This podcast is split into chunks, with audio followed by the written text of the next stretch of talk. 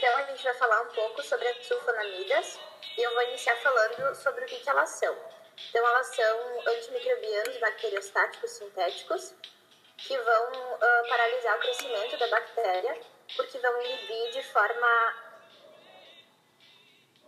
conversão do ácido P-aminobenzoico em desidroptoteorato, que a bactéria precisa para fazer a síntese de ácido fólico, purina e DNA. Então, essas sulfonamidas elas vão inibir o metabolismo desse ácido fólico de forma competitiva, sendo que as nossas células humanas conseguem aproveitar o folato exógeno, que vem da dieta, para o metabolismo, mas as bactérias precisam dessa produção endógena. Existe uma quantidade muito grande de sulfonamidas que a gente pode encontrar de forma comercial. Vou citar algumas delas, então, só para dar uma introduzida. A sulfadiazina, que é muito utilizada, então, pela sua atividade antibiótica, porque vai funcionar como um inibidor enzimático. É bem utilizada também em conjunto com a pirimetamina no tratamento da toxoplasmose. A forma tópica dela é a sulfadiazina prata, que é indicada então para prevenção de infecção em pacientes queimados. A outra é a cloropropamina, que faz parte do grupo das sulfonilureias e tem a função de aumentar a produção de insulina para tratar diabetes mellitus tipo 2, mas o seu uso não é mais sugerido por causa dos efeitos colaterais que provoca. A furosemida, que pertence ao grupo de diuréticos, então, e vai manifestar vários mecanismos de reação como a interferência no processo de troca iônica de uma proteína específica e a inibição de algumas enzimas, então, em determinadas atividades do organismo. É utilizada bastante no tratamento de edema, hipertensão e até mesmo insuficiência cardíaca congestiva.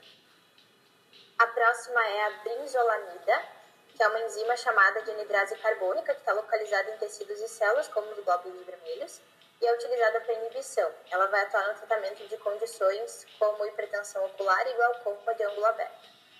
E por fim, a cotrimaxazol, que é um, uh, indicado em infecções de trato urinário, altas e baixas, uretrites, prostite aguda e crônica, e tem sido menos recomendado no tratamento de infecções mais graves por causa da frequência cada vez maior de germes resistentes a ela. É utilizada também, no tratamento de otite média, sinusite e exacerbação aguda de bronquite crônica, como uma alternativa para aqueles pacientes que são alérgicos aos beta-lactâmicos. Uh, ele é também utilizado no tratamento de diarreia por Isospora belli, por Ciclospora espécie e na doença invasiva por cepas sensíveis de Salmonella espécie.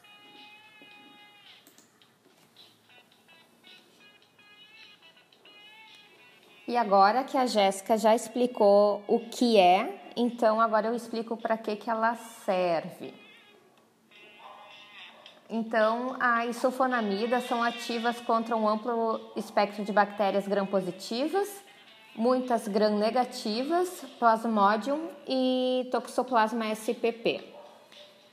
As drogas sulfonamidas, elas são usadas para tratar doenças causadas por patógenos resistentes a drogas antibacterianas e utilizadas para tratamento de pacientes com infecções no trato urinário e também em portadores do vírus HIV que apresentam infecções bacterianas.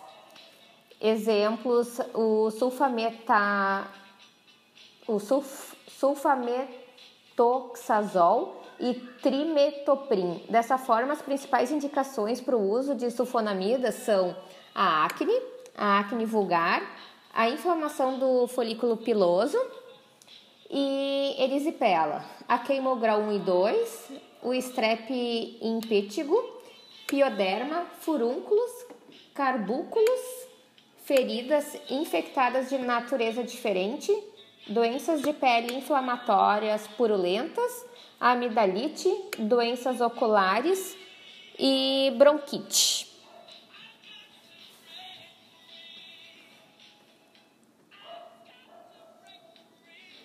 E agora uh, a, a Jéssica vai falar um pouquinho para antecipar a, a introdução do Patrick. Fala aí, Jé.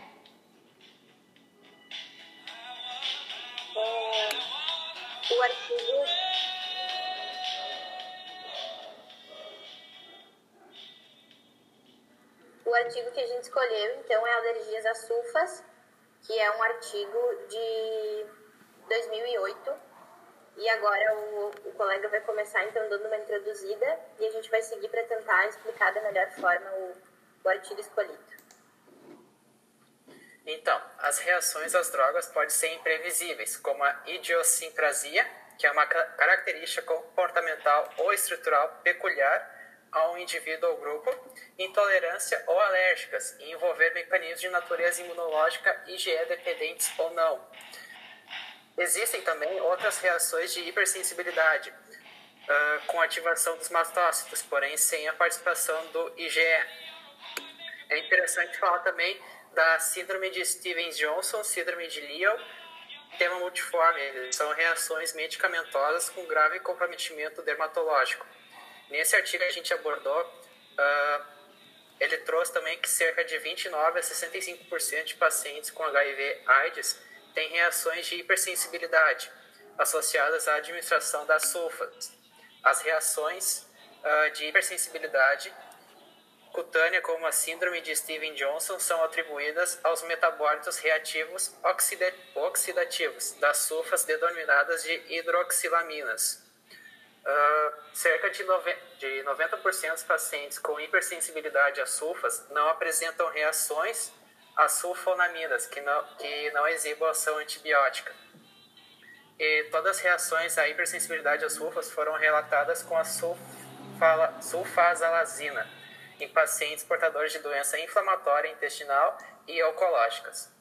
É importante lembrar que a conduta alergológica perante a hipersensibilidade a sulfas dependerá da precisão diagnóstica, que é o histórico médico, gravidade do quadro apresentado, necessidade terapêutica e disponibilidade de alternativas eficazes.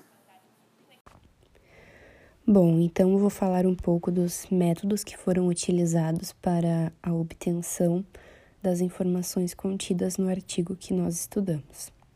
Foi feita uma revisão da literatura sobre o tema e sobre o diagnóstico de alergia a sulfas, que é baseado principalmente na obtenção da história clínica detalhada e na avaliação das lesões cutâneas que foram observadas a gravidade dessas reações ela é estabelecida e assim os tratamentos alternativos são considerados, o que vai ser melhor ou o que não vai ser.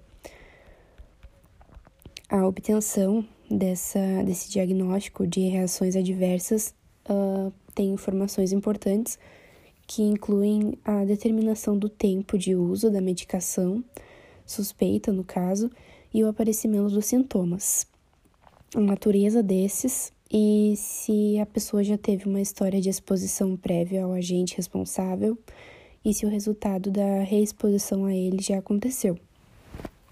As características da reação são de extrema importância. A extensão da lesão, se teve envolvimento mucoso, se teve um comprometimento sistêmico e a modalidade de tratamento da reação. Além disso, uh, deve-se conhecer os antecedentes do indivíduo, como as doenças concomitantes, as medicações utilizadas. Após isso, a história clínica, após a história clínica ser pormenorizada, deve-se fazer uma investigação da reação adversa do medicamento e que tenha envolvimento com a realização de testes específicos com a droga suspeita. Só que, infelizmente, hoje não existe nenhum método padronizado para diagnosticar as reações de hipersensibilidade a sulfonamidas.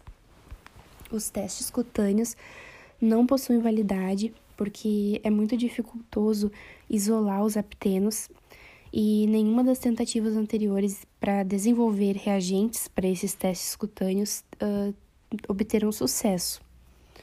Alguns estudos uh, são realizados utilizando os ensaios de toxicidade linfocitária, porém eles ainda não são disponíveis para uso clínico porque a sua reprodutibilidade é baixa, muito baixa. Na abordagem do paciente com a reação adversa aguda à sulfa, deverá ser imediatamente suspenso esse tratamento e começar um que será instituído e incluirá antihistamínicos clássicos, pouco ou não sedantes, e corticoterapia né, nos casos mais graves. O, sulfameto, o sulfametoxazol é uma das sulfonamidas mais utilizadas e também uma das mais bem estudadas, assim, porque o custo dele é baixo quando é comparado a, outros antimicro, antimicrobianos introduzidos no mercado. O uso das sulfonamidas também ele vem declinando nos últimos anos, em decorrência do surgimento de novos micro-organismos resistentes e o aumento das possíveis reações diversas, né, a uma ação agressiva, assim, do, do medicamento no mercado. Entretanto, as sulfonamidas ainda constituem um grupo de medicações com uma ótima relação custo-benefício em muitas ocasiões. E como essa foi a primeira classe de antimicrobianos introduzida no mercado, ela tem uma ampla gama de indicações clínicas no tratamento de infecções do trato urinário, respiratório e também do trato gastrointestinal. Mas, por haver muitos relatos de ações adversas né, ao uso dela, seria prudente que fosse substituído por uma classe diferente de antimicrobianos. Porém, simplesmente evitar o uso dos componentes da sulfonamida poderia trazer consequências que deveriam ser consideradas. A utilização de antibióticos de largo espectro na última década favoreceram o surgimento dos microorganismos multiresistentes. E isso afeta os pacientes que têm HIV positivo, porque substituir essa classe por uma classe diferente de antimicrobianos, por sulfametoxazol, por exemplo, é mais evidente. O sulfametoxazol, ele também é um excelente antibiótico na, no tratamento de pneumonias, a PCP e toxoplasmose. E a dessensibilização do sulfametoxazol, ela é realizada com muita cautela, porque existem inúmeros protocolos assim que têm que ser estudados. E os pacientes que entram nesse processo de dessensibilização, que são os pacientes de HIV negativo, ainda não foi extensivamente avaliada, portanto, a segurança dessa dessensibilização não é estabelecida. Antes do início dela, deve ser feito um termo de consentimento, que é assinado pelo paciente ou pelo responsável legal dele. E, inclusive, indivíduos com síndrome de Stevens-Johnson ou síndrome de Lyell também, ou necrólise epidérmica tóxica, eles têm contraindicação absoluta para a reintrodução dessa droga. Então não tem como eles fazerem essa dessensibilização, porque as reações adversas colocam em risco a vida do paciente e são de difícil controle. Uh, caso o uso dessa medicação seja interrompido após a dessensibilização para esses pacientes que podem, no caso, uh, a dessensibilização tem que ser repetida se esse medicamento tiver que ser reintroduzido para esse paciente. E isso tem que ser repetido sempre ao longo de qualquer curso terapêutico que o paciente for fazer com esse medicamento, tem que ser refeito.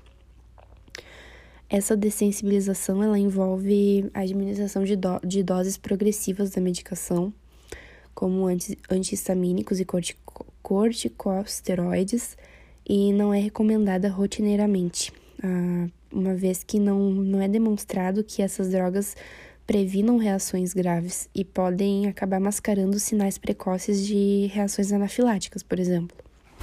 E vários protocolos já foram descritos na literatura com resultados semelhantes. Então, a escolha do melhor protocolo depende assim da, da doença de base e das condições clínicas do paciente. Se vai ser uma administração lenta ou uma administração um pouco mais rápida, né? E ainda sobre o processo de dessensibilização, ele deve sempre ser realizado em um ambiente hospitalar que tenha UTI e um médico alergologista treinado com um medicamento adequado, né, para o atendimento de emergências, uh, em pacientes clinicamente estáveis. E as exceções, elas devem ser cuidadosamente avaliadas por uma equipe multidisciplinar e o risco e o benefício do procedimento sempre tem que ser levado em consideração. A, avaliação clínica basal dos pacientes candidatos deve ser minuciosa e repetida após a administração de cada dose no término do procedimento.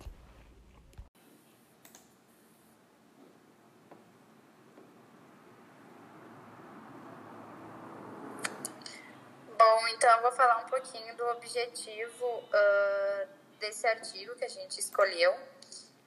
Uh, então, através desse artigo, o grupo de estudos de alergia a drogas da Associação Brasileira de Alergia e Imunologia, eles pretendem apresentar um plano operacional de estratégia uh, alergológica prática, onde ele vai auxiliar o médico no Brasil a digerir de forma adequada o paciente alérgico a sulfas. Uh, e também vai estar de acordo com a literatura médica inter internacional. Então, eles irão estabelecer ali uma conduta bem eficaz. Sobre a imunoquímica, imuno, eu li errado, imunoquímica, uh, são considerados do grupo de sulfonamidas todos os, todos os compostos com a molécula SO2, NH2, em sua composição. Uh, a presença da amina aromática na posição N4, necessária para a atividade antimicrobiana, distingue os agentes microbianos de, deste grupo dos outros medicamentos que não contêm arilamina, tais como furos, furosemida, diuréticos, tiazídicos e etc. Então, as sulfonamidas são metabolizadas no fígado por N-acetilação, produzindo metabólitos não tóxicos e através da inoxidação catalisada pela enzima citocromo P450. Uh, elas produzem hidroxilaminas reativas que se oxidam em sulfametoxazol nitroso e estes metabólitos nitrosos eles são reduzidos pela glutationa e excretados. Quando a capacidade de conjugação pela glutationa é excedida, estes metabólitos podem ser uh, diretamente citotóxicos ou formar imunocomplexos. Outra situação clínica importante é a atividade cruzada entre os antimicrobianos sulfonamidas, que contém o grupo arilamina, e outros derivados de sem este grupo. A semelhança de erupções cutâneas que ocorre durante o uso de ampicilina em pacientes em mono, mono, mononucleose infecciosa, as complexas reações adversas a sulfas podem ser explicadas em partes por um modelo de hipótese de perigo.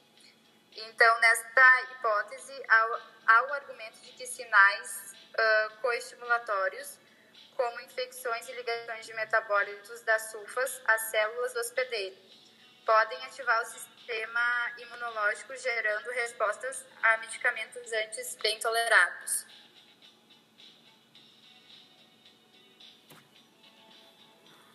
Seguindo então com essa parte de manifestação clínica a essas sulfas, a gente tem as reações cutâneas mais comuns, então, que seria coceira, eritrodermia, erupção fixa por droga, eritema multiforme, erupções morbiliformes e reações mais graves, como a necrólise epidérmica tóxica e síndrome de Stevens-Johnson, como o colega já comentou. Uh, as reações elas vão se desenvolver entre 7 a 14 dias depois do início do tratamento e vão perdurar pelo mesmo tempo quando da interrupção do fármaco. As manifestações mais comuns, então, para pacientes HIV positivos são representadas por erupção fixa à droga, embora essa necrólise epidérmica tóxica e a síndrome de Steve-Johnson também já tenha sido relatada. Uh, as reações anfi anfiláticas e de hipersensibilidade como doença do soro ou reação semelhante à doença do soro, também fazem parte desse espectro de manifestações clínicas, as sulfas, e existem outros potenciais adversos a essas sulfas, então, uh, do sistema imune, né, que são náusea, vômito, hepatite, artrite, alteração hidroeletrolítica, complicações hematológicas, e todas essas são passíveis de correção terapêutica.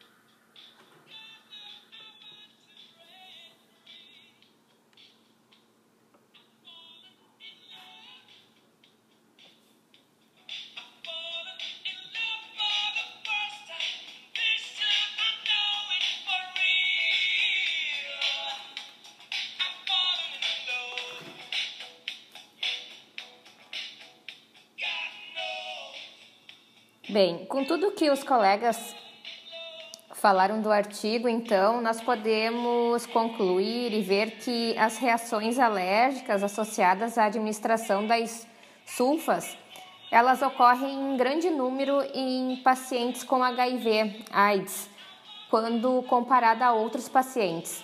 Nesses casos, não há outra alternativa aos portadores de alergia à sulfa. Então é iniciado a dessensibilização que é um tratamento que tem o intuito de diminuir a sensibilidade alérgica através uh, de injetar doses né, de inoculação, no início mínimas e depois progressivamente crescentes do antígeno, que gera o fenômeno alérgico.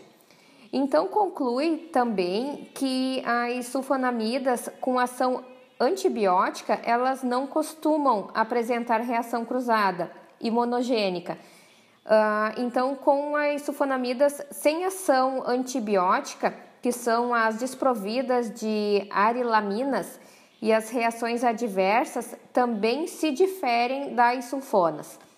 A maioria das reações alérgicas às sulfonamidas com ação antibiótica, que tem ação sulfonilarelaminas, acontece por diferentes fisiopatologias, por alterações agudas ou crônicas e pelo estado imunológico também do paciente. Então, tem, tem uh, que é, é, é tóxico metabólico, né? E também imunológico, a forma que se apresentam os casos. E falta muita pesquisa e estudo para entender as patologias envolvidas em reações adversas com outras sulfonamidas também. E nesse artigo ainda, o, o diagnóstico é puramente clínico, ou seja, uh, não, não havendo testes diagnósticos confirmatórios, tanto in vitro quanto in vitro. Né? Então, a gente pode ver que, que falta bastante estudo ainda para chegar em vários diagnósticos né, desse nosso trabalho.